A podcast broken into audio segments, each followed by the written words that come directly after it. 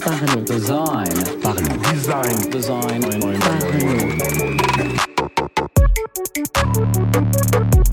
Salut, c'est Romain, bienvenue dans un nouvel épisode du podcast Parlons Design.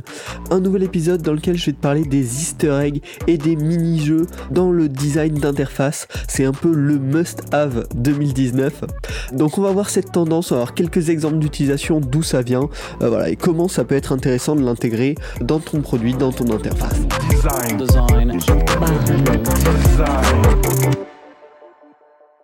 Donc déjà, comment j'ai détecté un peu cette tendance Euh, Toutes les semaines, je vais voir les derniers sites nominés Awards, je fais un petit tour. Voilà, ça permet euh, de se donner un peu d'inspiration, d'avoir un peu d'esprit critique sur même des très bons sites, voir qu'est-ce qui est très bon et qu'est-ce qui pourrait être amélioré. Euh, donc bon, je te conseille de le faire. Mais bref, c'est pas le souci. Euh, ce que j'ai détecté, c'est que sur plusieurs sites des dernières semaines, il y avait des petits mini-jeux, des petits bonus drôles, une petite expérience originale, des choses qui, qui apportent pas vraiment de valeur directement à l'utilisateur, qui sont pas simples d'utilisation, qui sont voilà vraiment un petit bonus original qui ressort, qui crée une identité, euh, qui est sympa. Et donc j'ai trouvé ça cool euh, et je me suis dit pourquoi pas en faire un podcast.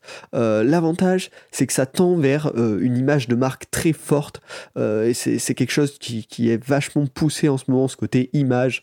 Voilà, on a un projet, on a une interface, on a un festival, une agence, voilà, on va vraiment pousser l'image, euh, pas uniquement dans le style mais plus loin. Euh, et donc ça, ça va dans ce côté, dans ce côté dépasser le simple côté fonctionnel d'une interface. Et du coup, on va voir comment l'utiliser. Déjà, euh, l'origine un peu de ces easter eggs, de ces mini-jeux un peu cachés, ça vient des jeux vidéo. Ça se fait depuis très longtemps. Je me rappelle l'avoir découvert sur Battlefield 4, euh, donc le, le jeu de guerre, bon, ça doit faire maintenant... Ouais, peut-être 7-8 ans, ouais, je sais pas, quoi. Je me rends pas compte. Bon, bref, Battlefield 4, euh, dans lequel il y avait une immense quête cachée, euh, vraiment avec des petits indices partout sur les maps, mais qui étaient qui n'était pas donnée, elle n'était pas notée en quelque part dans le jeu, c'était pas un réel objectif du jeu. Euh, mais du coup, ça avait animé toute la communauté autour de cette petite quête qui avait été découverte au fur et à mesure pour au final, après plusieurs mois de sortie du jeu, pouvoir trouver ce giga easter egg où il y avait, il me semble, une immense baleine qui sortait de l'eau, enfin bref, un, un truc assez, assez impressionnant euh, qui a apporté, voilà, rien en jeu, t'allais pas devenir plus fort dans le jeu parce que t'avais fait ça, parce que t'avais vu ça, mais euh, ça a animé toute la communauté, ça a fait le petit truc en plus. Euh, ça aurait été un jeu normal, mais là il y a eu ce truc-là, et donc les, fans vraiment, ils ont connu euh, ce petit ce petit Easter egg comme ça s'appelle, et l'ont vécu. Voilà. Donc aussi ça s'est fait, euh, ça se fait apparemment sur pas mal de versions d'Android où il y a plein de petits trucs cachés. Euh, sur Android Oreo, apparemment on peut faire apparaître un, espèce d'octopus à un moment en trouvant un petit hack. Apple l'avait fait également en 2017 sur l'application Apple Store, donc celle où on peut acheter les produits Apple, euh, iPhone, iPad, etc. On pouvait débloquer quelque chose qui transformait euh, cette application en boule de neige, donc avec de, la, neige qui, tombait. Euh, donc voilà, des petites easter eggs comme ça. Et en fait, le premier avantage, c'est vraiment de fédérer une communauté autour d'une application, d'un service. Euh, voilà. Ils n'ont pas juste utilisé le service, ils ont aussi connu le petit truc original, le petit truc caché que seuls les, vrais connaissent, entre guillemets. Donc voilà, ça c'est un peu l'origine, euh, et c'est un premier point super important. Là où je l'ai vu il y a pas longtemps, c'est sur le site de Fat Fat Fat Festival, un festival que je ne connaissais pas du tout et donc qui a été nominé euh, sur Awards. Et dans ce site, il y avait un mini-jeu, vraiment, c'était pas grand-chose, avec leur identité graphique qui est extrêmement forte euh, sur leur site, c'est vraiment assez original, c'est une certaine organisation, des certaines couleurs, c'est vraiment bien foutu. Et il y a un tout petit jeu, c'est pas grand-chose en fait, c'est juste des éléments qui interagissent avec ta souris sur une, fenêtre dédiée à laquelle on peut accéder, enfin voilà, avec un petit bouton disponible à peu près partout sur le site. Et donc ça permet d'affirmer cette identité. C'est marquant, tu vois, je m'en rappelle, je t'en parle aujourd'hui dans ce podcast, donc niveau marketing c'est bien. Si, si quelqu'un va voir plusieurs sites de festival, il va peut-être probablement euh, mieux se rappeler du site où il y avait la petite anime drôle, le petit mini-jeu qui a pas apporté grand-chose, euh, mais qui a apporté ce petit côté marquant, ce petit côté spectaculaire. Et puis enfin, ça améliore l'image de marque, c'est-à-dire que ce Fat Fat Fat Festival, je vais probablement m'en rappeler euh, pendant plusieurs mois, peut-être plusieurs années, alors que j'ai visité d'autres sites de festivals qui m'ont pas spécialement marqué.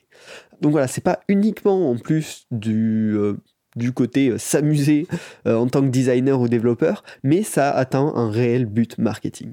Et enfin, le troisième, euh, troisième exemple que je veux te donner, c'est l'agence Locomotive, donc qui est une agence canadienne, si je me trompe pas, là je prends des risques, assez, assez reconnue quand même, notamment qui a gagné pas mal de, d'awards et d'autres trophées sur d'autres sites comme ça. Euh, qui propose une petite expérience un peu cachée, un peu mystérieuse. Euh, je sais même plus comment j'ai trouvé, mais bref, elle est, pas super simple à trouver. On arrive sur une interface vraiment pas simple à, enfin pas user-friendly, euh, assez compliqué à, manœuvrer dessus, une navigation un petit peu complexe, un peu originale, mais qui permet d'accéder à des contenus spéciaux euh, qui ont un intérêt, mais un peu voilà, pour les gens qui veulent vraiment s'intéresser. C'est-à-dire c'est pas Monsieur tout le monde qui va aller sur le site de Locomotive qui va avoir besoin de ça, mais celui qui va en profondeur en savoir plus sur l'agence, avoir voilà, des petits contenus bonus. S'il trouve cette section qui s'amuse un peu à naviguer euh, dans cet espace, en plus qui est bien foutu avec un petit effet de 3D et tout, c'est vraiment sympa, il va avoir accès à ça. Et donc voilà, c'est encore ce côté insider, la personne qui est proche euh, du, de l'agence, là, dans ce cas-là, euh, va pouvoir avoir accès à ces contenus spéciaux et se sentir un peu privilégié. Et en même temps, ça permet de mettre en avant un savoir-faire, c'est-à-dire ben là, par exemple, le savoir-faire de réaliser un site avec des technologies un peu avancées, une, interface originale et sympa.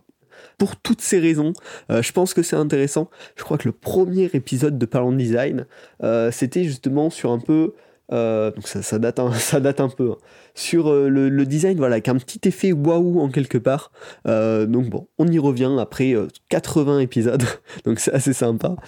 et puis pour terminer, ça m'a plu beaucoup comme idée, et du coup j'ai décidé de l'intégrer dans l'application sur laquelle je travaille en ce moment avec Julien Rivaldi, Loopstern, dont je vous parle assez régulièrement, avec un petit easter egg sympa que vous pouvez retrouver si vous téléchargez l'application disponible gratuitement sur iOS ou sur mon Twitter ou sur mon Dribble. Donc je vous mettrai le lien en description si vous voulez aller voir ça pour que vous puissiez me donner votre avis. Pour conclure, on peut dire que ça peut aider ton produit à fédérer une communauté, un petit but marketing comme pour le Fat Fat Fat Festival, ou à montrer son savoir-faire si c'est plus un site type portfolio. Donc, si ça aide ton produit, ben, fais-toi plaisir. Euh, c'est malgré tout ce qui est important, euh, que ce soit dans le design, dans le développement, c'est aussi de se faire plaisir. Euh, et de faire bien sûr plaisir à nos futurs utilisateurs. Mais bon, si tu as envie de le faire, fais-le et ce sera toujours un petit plus, un petit truc sympa. Je remercie encore une fois Studio Module qui masterise cet épisode et a créé les nouveaux jingles. J'espère qu'ils vous plaisent. N'hésitez pas à me donner vos retours, euh, bah, soit en description, soit en commentaire si vous êtes sur YouTube, ou par message sur Twitter, romainp. Vous pouvez également vous abonner au podcast pour suivre les prochains épisodes, et puis le partager avec vos amis. Ça aide à faire grandir la communauté, et ça peut potentiellement faire plaisir euh, à vos amis, donc n'hésitez pas. Et puis on se retrouve la semaine prochaine pour un nouvel épisode du podcast Parlons design.